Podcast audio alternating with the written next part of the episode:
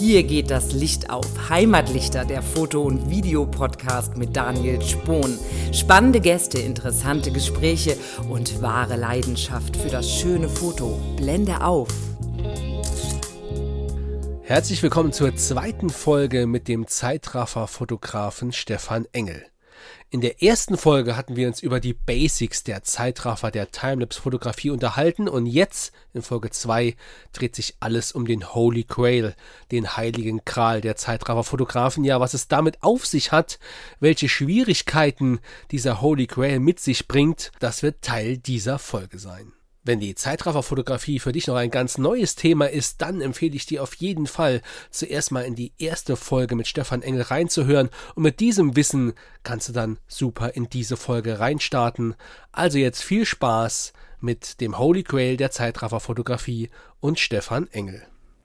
Der Holy Grail der Zeitrafferfotografie, das ist eine ganz witzige Benennung eigentlich. Also warum heißt es der Heilige Gral? Früher war das so, ähm, dass es nahezu unmöglich war, Sequenzen aufzunehmen, bei denen sich die Lichtsituation stark ändert. Also gerade so dieser Klassiker von einem dunklen Sternenhimmel, vielleicht noch mit Milchstraße, in einem Zug bis hin zum gleißenden Sonnenschein. Das ging nicht so wirklich gut zu machen, weil dafür hat äh, komplett alles gefehlt. Sowohl die, die Aufnahmemethoden als auch später das, das Tooling zur Verrechnung, weil offensichtlich müssen ja die Parameter angepasst werden äh, während der Aufnahme. Und das ist schwierig, aber die Ergebnisse sind eben teilweise wirken die richtig surreal. Also wenn, wenn man sich das anguckt, das hat nichts mehr eigentlich mit einem Video zu tun und das war auch so das erste Mal, als ich einen Zeitraffer gesehen habe, einen Holy Grail, das hat mich wirklich umgehauen.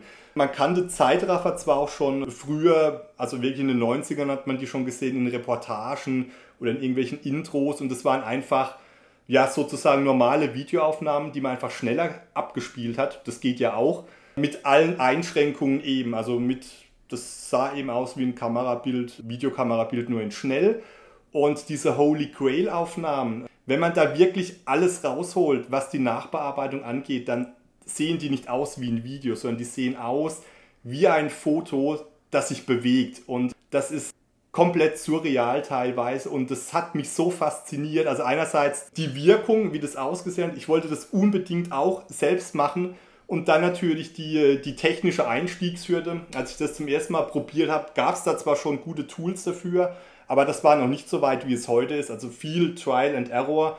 Und das hat mich so ein bisschen fasziniert. Also ich wollte das unbedingt machen. Ich wollte auch ein Video erstellen, das genau so einen Ablauf zeigt. Und ich wusste aber nicht genau, wie es geht. Und das ist bei mir dann häufig der Punkt. Ich bin ja so ein bisschen ein technisches Spielkind auch, das immer vom Glauben getrieben wird, dass man jedes Problem mit einfach noch mehr Technik lösen kann. Da war das natürlich auch so ein gefundenes Fressen. Und das hat mich nicht losgelassen. Das hat viele Fehlschläge bedeutet natürlich auch am Anfang, hat dann aber auch irgendwann geklappt und, und das dann auch wirklich mal zu sehen, also wenn man selbst auch dabei war und wenn man so einen ganzen Morgen erlebt hat und sieht den dann nochmal in einer einzigen Sequenz quasi an sich vorbeiziehen und sieht dann nochmal Details, was da alles passiert ist, das ist wirklich schon ein überwältigendes Gefühl eigentlich und das nutzt sich relativ wenig ab, zumindest für mich persönlich. Ich könnte es immer wieder tun und es ist auch immer, selbst wenn man das gleiche Motiv aufnimmt mit so einer Holy Grail Aufnahmetechnik, es sieht doch immer ein bisschen anders aus, weil natürlich gerade über die Dauer, über die man aufnimmt, sind keine zwei Tage gleich und das finde ich richtig faszinierend und ähm, es bietet auch so viele Optimierungsmöglichkeiten. Also selbst wenn man das einmal geschafft hat, das gut aufzunehmen, es ist dann immer die Frage, okay, wie kann ich das noch besser machen? Wie kriege ich das noch ausfallsicherer hin? Wie schaffe ich das, dass ich da nicht alle zwei Minuten drauf gucken muss? Und das war so ein Ding, das hat mich von Anfang an fasziniert, weil man es auch eben relativ selten gesehen hat. Also natürlich gibt es auch andere Aufnahmen davon im, im Internet, aber es ist jetzt nicht so diese Aufnahme, die man mal schnell nebenher machen kann, ohne viel Vorwissen, sondern das ist wirklich was Besonderes, wenn das am Ende funktioniert hat und dann die fertige Aufnahme da ist und das wirklich gut aussieht. Das ist sowas, ähm, das mich dann auch motiviert, das immer wieder von neuem zu probieren, weil es auch trotzdem immer wieder die Frage ist, klappt es, passt es alles, haut es hin von der Aufnahme. Das ist mega motivierend, wenn man sich nicht von den Fehlschlägen natürlich am Anfang abhalten lässt. Ein gewisses Frustrationspotenzial steckt da natürlich drin, da muss man ein bisschen hart im Nehmen sein. Gerade beim Holy Grail, ich sag mal, wir haben ja jetzt im Vergleich zu einem schneller abgespielten Video mit den Einzelbildern im RAW-Dateiformat schon etliches an Bearbeitungsspielraum mit drin. Das reicht ja aber niemals für solche extreme Lichtsituationen von tagsüber bis in die dunkle Nacht hinein. Das heißt, du musst ja schrittweise im Extremfall vielleicht sogar von Bild zu Bild deine Kamera an diese neuen, extrem veränderten Lichtsituationen anpassen, ohne dass dabei Bilder über- oder unterbelichtet sind. Da reicht ja wahrscheinlich die Änderung der Belichtungszeit oder der ISO alleine nicht mehr aus, oder? Ja, das ist richtig. Also man hat natürlich mehrere Parameter, an denen man dann drehen kann.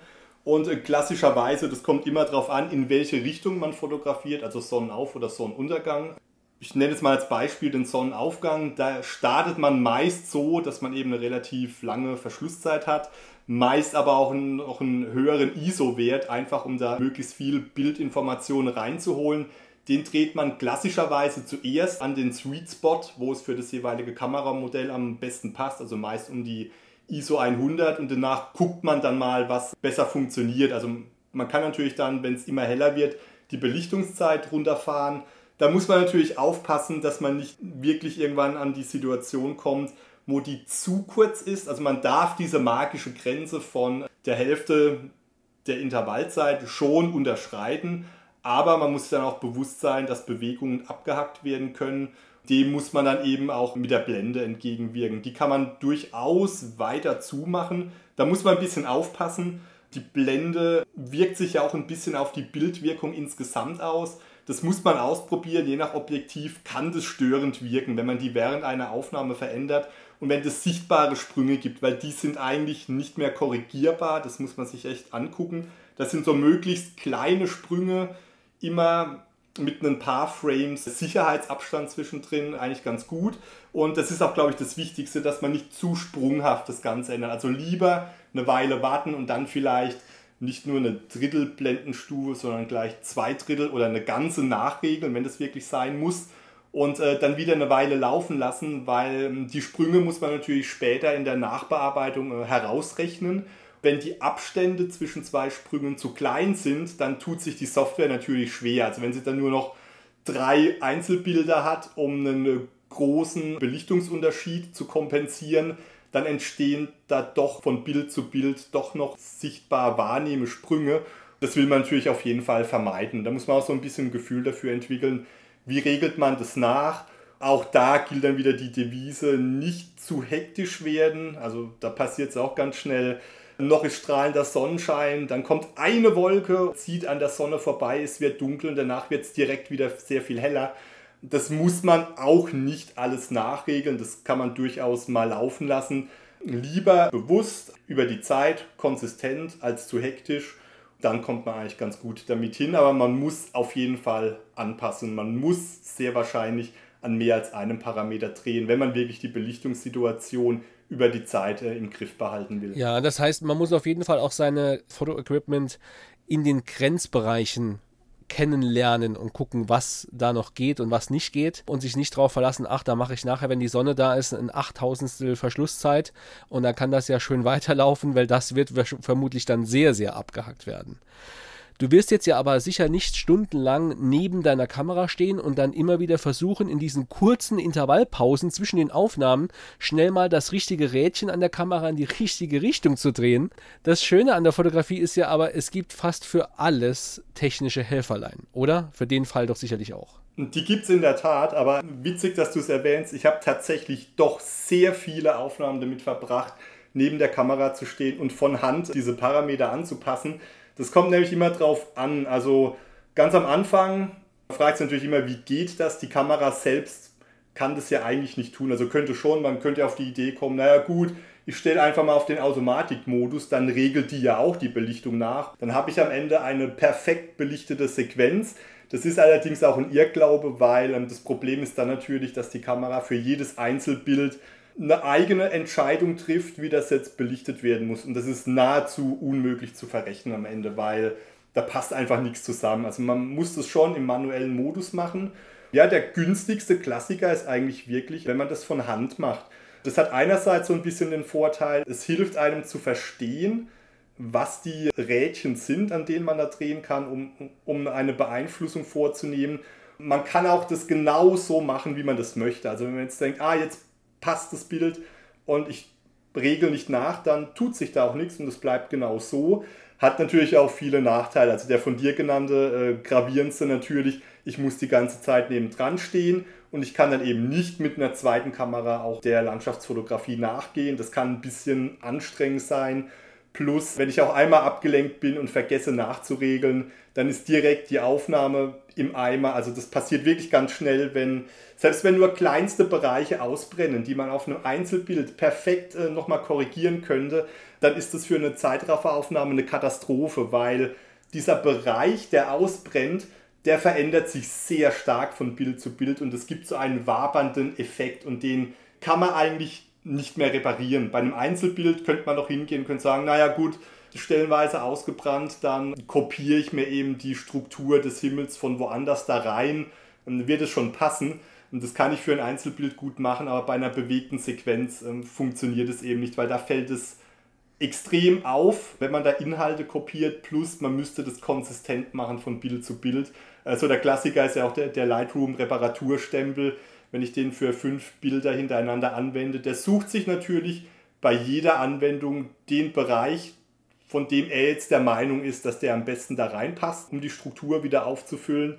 Und das ist in jedem Bild ein anderer. Und das ist dann natürlich merklich später im Zeitraffer, weil dann plötzlich ganz komische, wabernde Effekte äh, im Himmel sichtbar werden. Also das muss man auf jeden Fall vermeiden. Und dann gibt es jede Menge Technik, um das zu lösen. So der, der klassische Ansatz ist natürlich, es gibt eine sehr gute App dafür, die nennt sich äh, QDSL Dashboard. Die ist eigentlich dafür gedacht, um äh, seine Kamera remote zu steuern. Die hatte aber auch irgendwann einen speziellen Timelapse-Modus spendiert bekommen und ähm, die kann diese Parametersteuerung übernehmen. Da tippt man einfach nur noch ein, ob man jetzt einen Sonnenauf- oder Untergang fotografiert, legt einmal die Belichtung fest, wie man die gerne hätte und die App versucht dann quasi mit jedem Frame zu analysieren, ja, wie sieht denn jetzt das Histogramm aus, wie verändert sich das, brennen mir Bereiche aus und dann regelt er das nach. Man kann sogar sehr feingranular einstellen, was er regeln soll. Möchte ich die Blende verändern oder nicht? Möchte ich zuerst die ISO verändern oder die Belichtungszeit? Das Problem ist natürlich immer, hm, diese App muss ja irgendwo laufen. Das heißt, du hast einerseits die App, dann brauchst du ein Gerät, wo die laufen muss und das ist am besten nicht dein Handy, weil das kann klingeln, da können Nachrichten reinkommen. Das muss am besten extra Gerät sein, das man die ganze Zeit in Ruhe lässt. Und dann hat man da natürlich nochmal zusätzlich die Fehlerfaktoren. Ja, was ist, wenn das nicht geladen ist? Was ist, wenn das ausfällt? Was ist, wenn die App abstürzt? Und die spannendste Frage von allen, wie verbindet sich diese App denn mit der Kamera? Das geht dann entweder mit Kabel, aber je nach Modell funktioniert es ein bisschen fummelig. Dann geht es teilweise per Wi-Fi. Dann kommt es immer darauf an, kann die Kamera Wi-Fi? Kann die genau das Protokoll, das die App jetzt versteht? Ich war irgendwann so weit und das war mit meiner Canon EOS 6D damals. Die hat zwar Wi-Fi, das hat aber mit der Steuerung nicht so gut geklappt. Und dann habe ich es mit Kabel probiert. Das hat aber auch nur so mehr oder weniger gut funktioniert. Und dann kriegt man direkt neue Probleme. Dann hängt da plötzlich ein Kabel, ja. Und dann das wackelt im Wind, ist eine zusätzliche Fehlerquelle. Irgendwann, also so die Goldlösung damals war, es gab einen speziellen Router von TP-Link, also das war so ein tragbarer Router mit einem Akku drin. Eigentlich mit der Idee, dass du eine SIM-Karte reinsteckst und dann quasi unterwegs einen Hotspot aufmachst. Man konnte aber auch eine, eine Custom Firmware da drauf flashen, die in der Lage war, bestimmte Kameras zu steuern. Dann ging man eben so vor, dass man sich diesen Ruder mit Klettband oder so an seine Kamera geklebt hat, hat den mit USB mit der Kamera verbunden. Wenn das schon mal geklappt hat mit der Steuerung, dann konnte man relativ zuverlässig dann mit seinem Tablet mit QDSL Dashboard App eine Verbindung zu dem Ruder aufnehmen und dann die Steuerung veranlassen. Aber man merkt schon, die Fehlerquellen sind enorm. Also jetzt kann der Ruder kann leer sein, kann abstürzen, die Kamera kann abstürzen, die Verbindung kann abstürzen. Das hat ein paar Mal sehr gut funktioniert, war aber halt irgendwann so fehleranfällig, beziehungsweise auch vom Aufbau her einfach so fummelig, weil das muss man sich vorstellen, man, man ist vor Ort. Man ist mega aufgeregt, weil man ja, man hat ja abgeschätzt, wird's gut, man sieht schon, den Nebel durch die Täler ganz langsam ziehen und man will einfach, dass es losgeht und dann muss man diese Geräte hochfahren und verbinden und mehrmals und nochmal das Kabel raus. Das hat mich irgendwann so angenervt, dass ich wirklich gesagt habe, okay, ja, es funktioniert meistens, aber ich kann das nicht mehr machen. Das macht mich zu unruhig. Es gab auch zwei Aufnahmen, die hat es komplett zerhauen. Also wenn halt die App abstürzt und du bist nicht direkt an der Kamera, weil du willst ja die Vorteile nutzen, dass du nicht nebendran stehen musst. Und wenn sowas dann passiert und es war eigentlich richtig cool, es hat alles gepasst und dann äh, lag es nur an der Technik, an irgendwas, was in 20 Tests vorher immer gut funktioniert hat. Das ist so ärgerlich und das hat mich so aufgeregt. Denn ich habe da jemand gesagt, ich nehme den Kram nicht mehr mit, ich mache das jetzt von Hand, bis eine bessere Lösung kommt. Das hat auch tatsächlich ein paar Jahre gedauert. Mittlerweile gibt es spezielle Timer, die auf Timelapse ausgelegt sind. Der eine nennt sich Timelapse Plus View, glaube ich. Das ist so wie so ein kleines Kästchen im Bildschirm drin. Den verbindet man nur noch mit einem Kabel mit der Kamera. Das ist dann im Prinzip die komplette ja, Fehlerquelle, was die Übertragung angeht. Der hat einen eingebauten Timer und dem kann ich sagen, hey du, steuer die Kamera, das sind die Parameter, die du verändern sollst. Und hier ist mein Referenzbild mit der Belichtung, wie ich die gerne hätte. Die passt du jetzt bitte an, egal was passiert. Und er macht es dann für mich und zieht sich auch quasi nach jeder Aufnahme eine JPEG-Vorschau, lässt da eine Analyse drüber laufen, ob das passt von der Belichtung und regelt das nach. Ähm, hat natürlich auch immer so seine Problemchen, ja, muss man manchmal zweimal hochfahren, aber dadurch, dass es nur noch ein Gerät ist, hat man eben diese Probleme nur noch einmal. Und das ist dann ein Kompromiss, wo ich sage, vom, vom Mehrwert, den es bietet, dass eben die Aufnahmen automatisch gemacht werden und dem Aufwand, den ich betreiben muss, ist da durchaus ein guter Sweet Spot erreicht, wo ich sage, ja, das kann ich gern machen. Ich sorge dafür, dass das Ding aufgeladen ist, dass da die neuesten Firmware-Updates drauf sind, dass ich das Kabel immer dabei habe. Das ist alles verkraftbar, das ist schnell aufgesetzt. Ja, mal gucken, wie man damit fährt. Also ich habe das jetzt seit zwei Jahren so im Einsatz und da jetzt eigentlich noch keine so negativen Erfahrungen gemacht. Manchmal wünscht man sich natürlich, ah, Warum regelt er nicht? Ne? Ich hätte jetzt schon längst abgeblendet. Man steht dann mit Schweißperlen auf der Stirn daneben, bis er dann endlich die Belichtung anpasst. Aber das sind auch so Dinge, da muss man sich drauf einlassen. Da muss man sich mit den Detaileinstellungen befassen. Das kann man nämlich auch alles äh, sehr feingranular angeben. Und wenn man da mal drin ist, da kann man für sich wirklich ein schönes Setup finden, wo man dann wirklich sagen kann, okay, ich stelle die Kamera jetzt auf und ich lasse die machen bei dem Teil ist sogar noch der Vorteil, das kann ein lokales Wi-Fi aufbauen und ich kann dann, wenn ich irgendwo vor Ort bin, aber jetzt vielleicht ähm, ist ja manchmal so, man ist auf einem Felsplateau und man geht dann irgendwie nochmal ein Stück höher oder tiefer. Es ist ein bisschen umständlich und man will nicht alle fünf Minuten gucken. Dann kann man tatsächlich äh, mit einer extra App auf seinem Handy sich auf das Gerät verbinden und kann schauen, was macht er denn gerade und kann auch nochmal von Hand eingreifen das war dann wirklich so ein Punkt, wo ich gesagt habe, ja, das ist eine Lösung, mit der kann man ganz gut fahren. Alles, was ich vorher probiert habe, sind zwar auch valide Lösungen, aber ist dann wirklich irgendwann der Aufwand und das Risiko eigentlich an dem Punkt, wo ich sage, hm, kann ich nicht mit gutem Gewissen einsetzen oder empfehlen.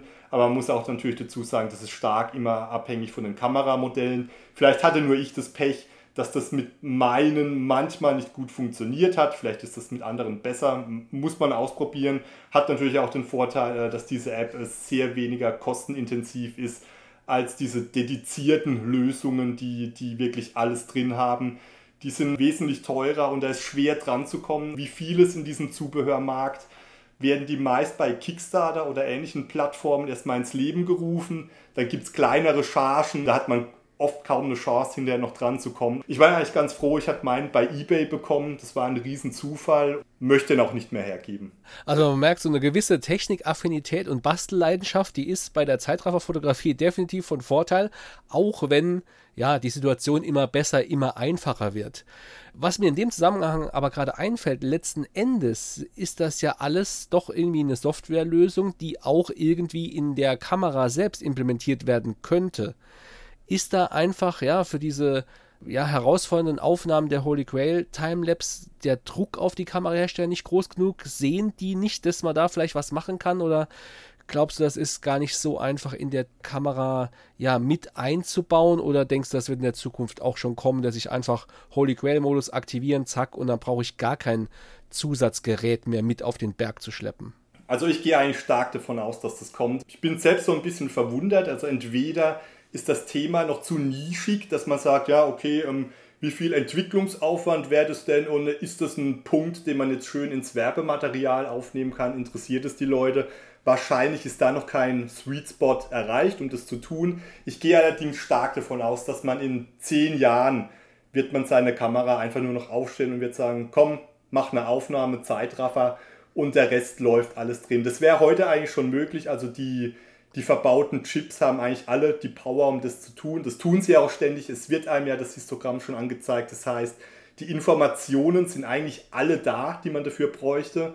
Die müssten das eigentlich nur umsetzen, dann wäre das problemlos möglich. So eine andere Möglichkeit, die ich noch sehe, wo ich auch ein bisschen verwundert bin, dass das noch nicht kommt. Man könnte ja auch äh, sich das so überlegen, warum sind diese Kameras, also die Betriebssysteme darauf, warum sind die so stark geschlossen? Also man könnte sich ja auch überlegen, dass man da so eine Art App-Plattform hochzieht.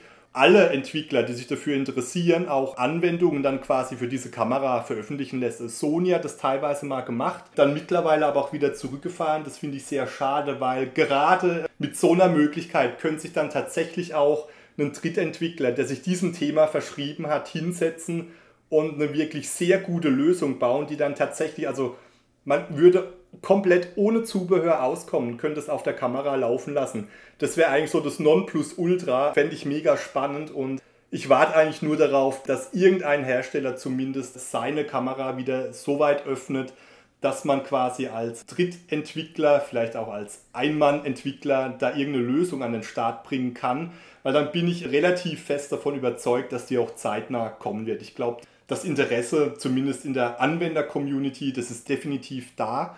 Es gibt mit Sicherheit auch genug Leute, die wüssten, wie man das umsetzt. Von daher, also unterm Strich eigentlich nur eine Frage der Zeit. Und es wird dann keine Geheimwissenschaft mehr sein. War es früher, ist es heute auch schon nicht mehr so. Es gibt ja, wie gesagt, genug Hilfsmittel. Natürlich äh, der Einstieg immer noch hoch, man muss sich damit auseinandersetzen.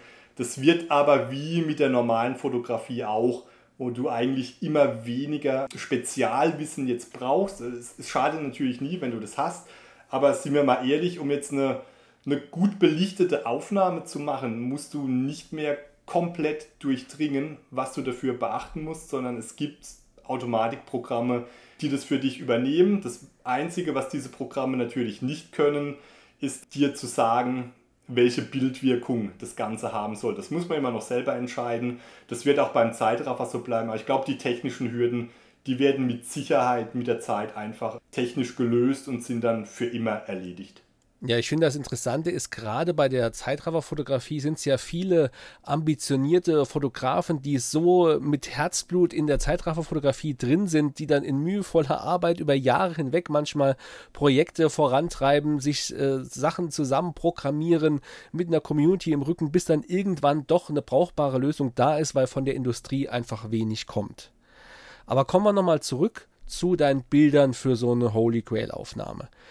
Jetzt hast du die gemacht, ja, und jetzt fängt ja der Spaß eigentlich erst an. Die Daten sind erstmal auf der Speicherkarte. Hoffentlich hat mit der Steuerung, mit dem Eingriff durch die externen Tools alles funktioniert, aber bis daraus dann auf dem PC ein wirklich flüssiges, flimmerfreies, ja, und zu genießendes Video wird, das ist ja dann doch nochmal, ja, ein ganz anderer Spaß.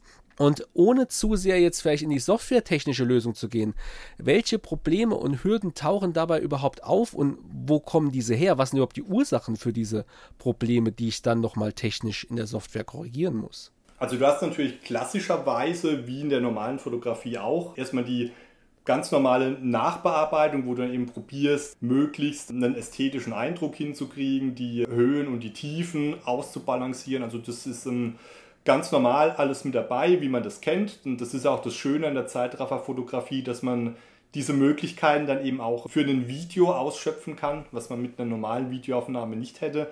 Und dann geht es aber sehr schnell in, in ganz spezielle Probleme rein. Also du hast dann manchmal das Problem, dass deine Aufnahme wirklich zu abgehackt wurde, weil du entweder zu kurz belichtet hast oder was auch manchmal passiert, ist, dass einfach der Wind ein bisschen zugenommen hat und sich die Vegetation stärker bewegt, als du das am Anfang hattest.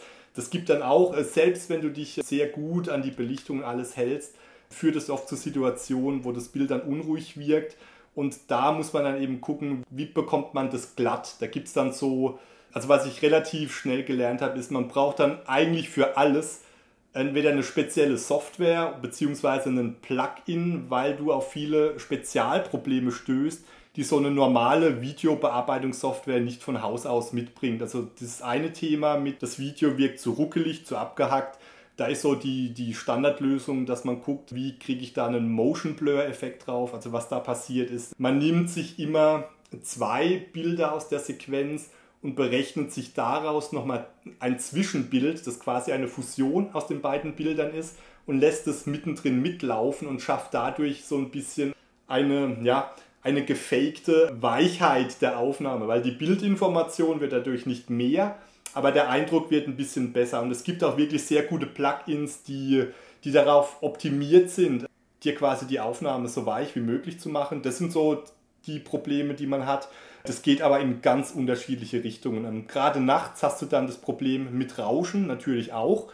Das ist so ein Klassiker, wenn du Sterne aufnehmen willst im Zeitraffer dann kommt ganz viel zusammen. Man könnte ja jetzt zwar denken, naja, nachts, ich habe ja eigentlich genug Zeit, ich kann meine Aufnahme so lange machen, wie ich will, halt bis ans Ende der astronomischen Nacht und habe dann aber keine weitere Begrenzung. Das stimmt aber natürlich auch nicht. Es gibt ja so diese klassische 500er oder mittlerweile 400er Regel. Ähm, ich mache das ganz gern mit einer 20 mm Brennweite und dann rechnest du natürlich 400 durch 20 und kommst dann auf die Anzahl der Sekunden, die du maximal belichten kannst, ohne dass die Sterne zu Spuren werden, die wirklich sichtbar sind.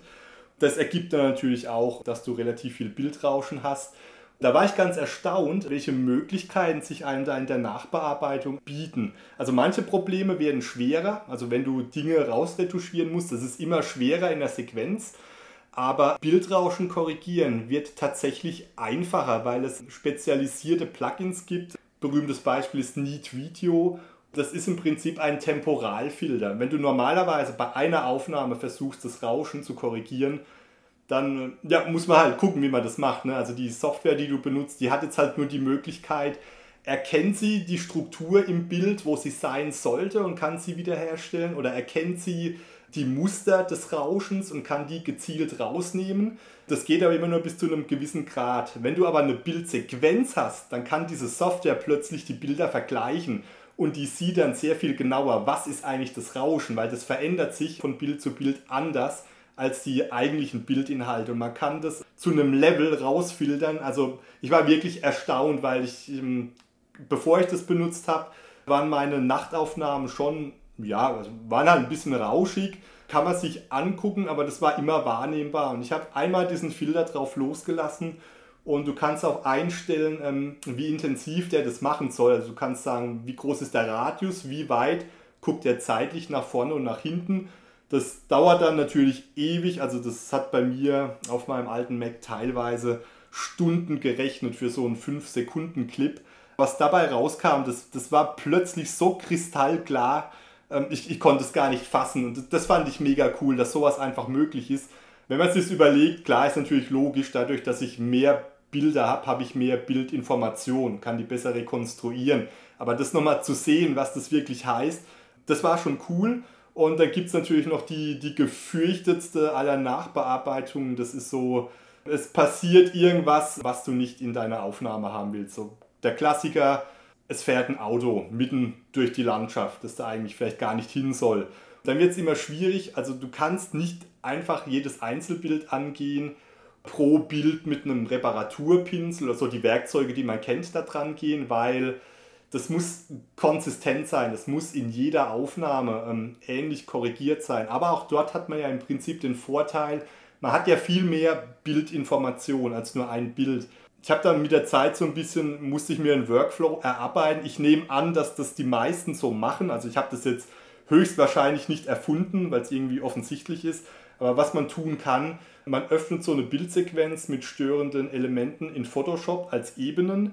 Und dann kann man nämlich hingehen und kann, wenn da jetzt ein Auto durchfährt, das ist ja auf jedem Bild auf einer anderen Position. Und dann kann ich einfach hingehen und kann das von Bild zu Bild quasi ausmaskieren, sodass die Inhalte des darunterliegenden Bildes, wo das Auto schon nicht mehr an dem Fleck ist, nach oben durchscheinen. Wenn die Bilder nicht so weit auseinander liegen und es da keine krassen Veränderungen gab, dann ist es wirklich nahezu unsichtbar. Und dann kann ich dieses reparierte Sequenz wieder exportieren und über die Originalbilder einfach drüber speichern.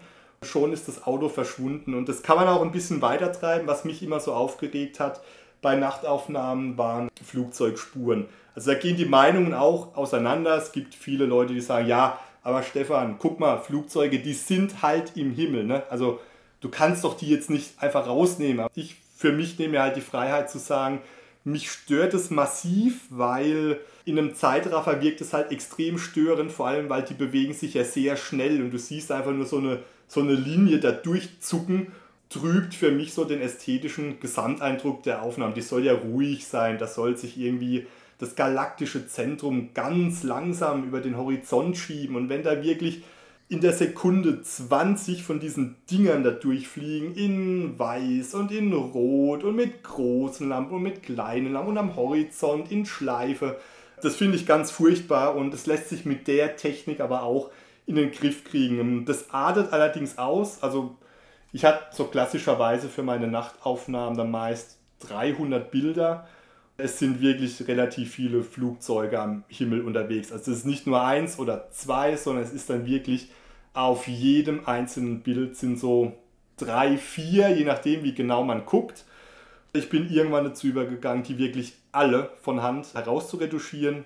Da muss man sich wirklich einen guten Workflow überlegen und muss diese, die Steps, die man in Photoshop macht, die müssen in Fleisch und Blut übergehen, dass man das an der Tastatur einfach runterhämmern kann.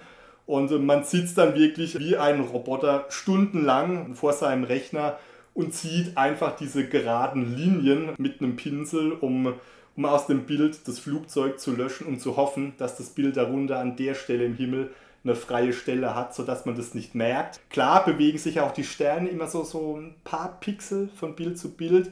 Das fällt aber nicht so stark auf, als wenn da so ein riesen äh, Flugzeug da durchfliegt. Das ist eine extra Meile, wo ich sage, ja, es nervt, es ist mega anstrengend, nicht mein Lieblingsteil in der Nachbearbeitung, aber wenn man sich das Ergebnis anguckt und sieht es ohne Flugzeuge, das ist einfach, das, für mich gibt es nur noch das. Ich kann mir keine Nachtaufnahmen angucken mit diesen schnellen, wilden Flugzeugspuren. Und es ist auch ganz interessant, äh, dann auch zu sehen, was ist da eigentlich so los am Nachthimmel. Ne? Also man, man sieht es zwar selbst auch, wenn man vor Ort ist mit dem Auge, ja, da fliegt ein Flugzeug, aber welche Richtungen die fliegen, ne? dass manche nochmal umdrehen oder irgendwie die Bahn wechseln, dass die unterschiedliche Farben haben, dass da große gibt. Man sieht teilweise auch Satelliten, das sind dann winzige Punkte, die nicht blinken. Es gibt Reflexionen von Satelliten, die sieht man dann nur in dem Moment, wenn sie genau äh, so am Himmel stehen, dass sie noch von der Sonne bestrahlt werden, obwohl es von meinem Ort aus tiefste Nacht ist. Dann werden die ganz kurz hell und verschwinden auch ein paar Sekunden später wieder für so Zeuge entwickelt man auch ein Auge. Das ist natürlich mega interessant, auch wenn man es auf dem Bild nicht haben will. Das sind auch so Punkte, da hatte ich mir schon oft überlegt, ne, gibt es da nicht nur Software für? Also man kann sich ja überlegen, hm, Linien erkennen, da müsste es doch irgendwie in der Bildverarbeitung Möglichkeiten geben, das zu tun. Kann da nicht mal jemand eine Software bauen? Bisher hat es meines Wissens nach keiner getan oder noch keiner getan. Ich selbst hatte noch nicht die Muße dazu, weil ich in der Bildverarbeitung jetzt nicht so sattelfest drin bin in der automatischen, dass ich jetzt direkt sagen könnte, wie das geht. Da müsste man sich reinfuchsen. Das äh, nimmt man sich immer vor, tut es dann aber nicht. Aber ähm, das sind so die, die klassischen Probleme, die man in der ähm, Nachbearbeitung dann eigentlich hat. Einfach nur, um die Aufnahme auf einen Stand zu kriegen, wo man sagt, jawohl, Jetzt kann man sich das angucken und da sind wir von, von anderen Standardproblemen, haben wir noch gar nicht besprochen, zum Beispiel Verwacklung. Das kommt auch immer wieder vor. Äh, du kannst das beste Stativ nehmen, du kannst es an den besten Standort stellen, du kannst da ein Gewicht dranhängen. Trotzdem kann es passieren, äh, entweder kommt starker Wind auf und bewegt es leicht oder du hast äh, von Hand einen Parameter angepasst und bist leicht dagegen gekommen oder ist mir auch schon oft passiert, manchmal ist man einfach schusselig oder man steht auf einem sehr engen Raum, zum Beispiel auf dem Rehbergturm, der füllt sich dann im Laufe des Morgens. Du kannst dich irgendwann wirklich nicht mehr frei bewegen, weil jeder, jeder freie Punkt auf, auf dieser Plattform belegt ist. Und das kommt einfach vor, dass man an sein Stativ stößt oder dass da jemand dran stößt. Da muss man mit leben und auch dafür gibt es dann Möglichkeiten, das im Nachhinein mit einer Videobearbeitungssoftware, die das schon mitbringt, rauszumachen. Die haben ganz oft so ein Häkchen, ja, Verwackelung entfernen. Wenn man Glück hat, funktioniert es, wenn man Pech hat, funktioniert es nicht. Dann kauft man sich noch ein paar spezialisierte Plugins, die ein bisschen besser funktionieren. Und wenn alle Stricke reißen, dann fängt man wirklich an, die Aufnahmesequenz wieder in Photoshop zu öffnen als äh, Stack. Legt dann Aufnahme für Aufnahme äh, exakt übereinander. Das macht natürlich auch keinen Spaß, aber es ist immer so, wenn du eine Aufnahme hast und es hat alles gepasst und es scheitert dann an, an Dingen, die rein, die korrigierbar sind, dann hast du einen anderen Antrieb natürlich auch da dran zu gehen, zu sagen, ähm, ich will, dass diese Aufnahme funktioniert hat und ich werde jetzt alles tun, damit die Dinge, die mich stören, verschwinden. Gibt es da sehr viele technische Mittel und Wege, dahin zu kommen. Das hört auch nie auf. Also du, man kann sich immer weiterentwickeln. Es gibt immer noch bessere Techniken, noch bessere Plugins. Das ist so ein Prozess. Man sieht es dann aber immer ganz schön an den Aufnahmen, wie die, also wenn ich mir meine angucke, die ich 2014 gemacht habe, und dann zwei Jahre später, als ich so angefangen habe, die ersten Plugins zu benutzen, da sieht man immer so einen leichten Sprung. Plötzlich wird es sehr viel rauscharmer, plötzlich werden die sehr viel weicher. Und das ist wie bei der normalen Bildbearbeitung auch. Es setzt da eine Entwicklung ein, die man dann quasi auch bei dem bewegten Bild mitmacht und wo man immer bessere Techniken sich erarbeitet oder aneignet, anliest und umsetzt, um die Aufnahmen weiterzutreiben, als man das bisher tun konnte. Ja, ich finde, dass das wirklich Interessante ist ja auch, dass man selbst wenn man bei Einzelbildern einen sehr, sehr effizienten und guten Workflow hat in der Bildbearbeitung, dass man den eben nicht einfach so auf seine Sequenz runterbrechen kann. Thema Sensorflecken, ja, die ganzen partiellen Reparaturen hast du ja gerade wirklich eindrucksvoll beschrieben, wie viel Aufwand da dahinter steckt. Da kann ich nicht einfach, ach, auf alle anwenden und fertig. Ein anderes Thema, was ich noch so im Kopf hatte, ist das Thema Flickering, also das Helligkeitsflackern in dem fertigen Video. Da kann ja eine Quelle davon, kann ja sein, dass die Blendenlamellen beim Objektiv nicht immer gleichmäßig weit schließen. Da habe ich mir überlegt, um diese dann nötigen Softwarekorrekturen zu umgehen, könnte man doch auch einfach ein manuelles Objektiv einsetzen, bei dem ich die Blende einmal quasi so weit schließe, wie ich sie eben brauche und dann nicht wie im Vergleich zu einem automatischen Objektiv die Blende immer nur kurz vor der neuen Aufnahme, vor der neuen Belichtung wieder auf den eingestellten Wert geschlossen wird und das dann eben doch nie so hundertprozentig zusammenpasst. Auf der anderen Seite verlierst du dadurch natürlich aber auch einiges an Spielraum für diese Holy Grail Sequenzen, weil die Blende für die komplette Timelapse dann immer gleich ist. Oder denkst du, das funktioniert auch noch? Ja, also das kommt natürlich mit mehreren Vor- und Nachteilen. Ähm, generell stimmt es, es gibt äh, viele mechanische Quellen für dieses Flickering. Also das von dir genannte Schließen der Blende ist einer der Klassiker, weil so exakt kann die Mechanik nie sein. Also selbst wenn man es jetzt denkt, naja, ich stelle mir einfach eine Blende ein von f durch 8 und dann habe ich das gleichbleibend durch meine ganze Aufnahme. Das ist aber ein Irrglaube, weil es gibt immer ganz kleine Unterschiede, weil das ja ein rein mechanischer Prozess ist. Der kann nie zu 100% perfekt sein. Die sieht man. Und beim Verschluss übrigens das gleiche. Also auch die eingestellte Verschlusszeit, ähm, zumindest bei einem mechanischen Verschluss, das sind ja bewegliche Teile, die müssen da hoch und runter fahren. Der verändert sich über die Zeit und die Kameras justieren das so ein bisschen nach, um den quasi mit der eingestellten Zeit ein bisschen synchron zu halten. Aber auch das führt immer ganz kleine Fehlerquellen ein, die sich tatsächlich in Flackern äußern. Bei der Blende kann man das tatsächlich mit einem manuellen Objektiv sehr gut lösen. Das habe ich am Anfang auch so gemacht man verliert dadurch so ein bisschen, je nachdem, was das für eins ist. Also ich hatte ein relativ günstiges von Wallimax, hieß die Marke zumindest. Da gab es ja ein ganz ansprechendes 14 mm rein manuelles Objektiv mit manueller Blende und da waren auch überhaupt, da waren gar keine elektronischen Kontakte irgendwie drin. Die Kamera konnte nicht in die EXIF-Daten speichern, welche Blende eingestellt war. Und das hat natürlich den Nachteil, wenn ich dann später an die Verrechnung dran gehe und ich habe die Blende verändert, dann weiß das die Software nicht, die kann das nicht sehen. Und das muss ich dann relativ mühsam in den Aufnahmen nochmal äh, händisch nachpflegen. Und das ist ein bisschen uncool, wenn man die Blende gleich lässt, also wenn man wenn die Situation das hergibt, Ich meine, why not? Das kann man tun, je nach Situation äh, ist das durchaus äh, machbar. Es gibt sogar Leute, die gehen so weit, also wenn man jetzt kein manuelles Objektiv hat, erstmal keinen Beinbruch, da gibt es so einen Trick, äh, den habe ich damals in einem Forum gelesen, fand ich bemerkenswert. Man kann auch bei einem vollständig automatischen Objektiv, das kann man einfach lösen, also an der Kamera nicht ganz eindrehen, sondern den Verschluss lösen, ganz kleinen Tick lose machen, sodass die Kontakte nicht mehr greifen. Dann hat man natürlich auch ein manuelles Objektiv. Das hat mehrere Nachteile. Einerseits, man fragt sich ja, okay, was ist mit der Blende? Die kann ich ja dann nicht mehr verstellen und dem ist auch so. Und es ist ein bisschen abenteuerlich natürlich. Das hält nicht mehr so gut. Man muss höllisch aufpassen, dass einem da nichts runterfällt. Also das ist so der Albtraum natürlich gerade, wenn man irgendwo am Rand stellt, dass das dann runterfällt. Bei manchen ist es dann wohl so, dass sie die zuletzt eingestellte Blende behalten, zumindest wenn man den Abblendknopf drückt und es dann löst. Da bin ich mir aber nicht sicher. Das habe ich auch selbst nie gemacht. Ich fand es nur irgendwie eine, eine coole Idee, dass man darauf kommt, das zu tun.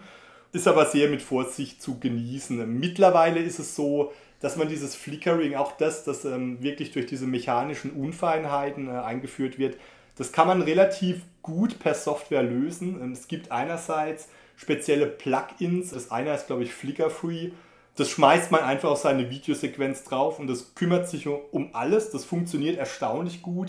Es geht aber auch feingranularer. Also wenn man jetzt mit LR Timelapse zum Beispiel in die Nachbearbeitung geht, dort kann ich dann zum Beispiel auch einen Bereich in meiner Sequenz auswählen, also einen Bildbereich und kann sagen, dieser Bereich, der müsste eigentlich statisch sein. Da passiert nichts drin, zum Beispiel Vordergrund, weil da jetzt die Sonne nicht direkt drauf scheint, keine schnellen Lichtveränderungen da sind.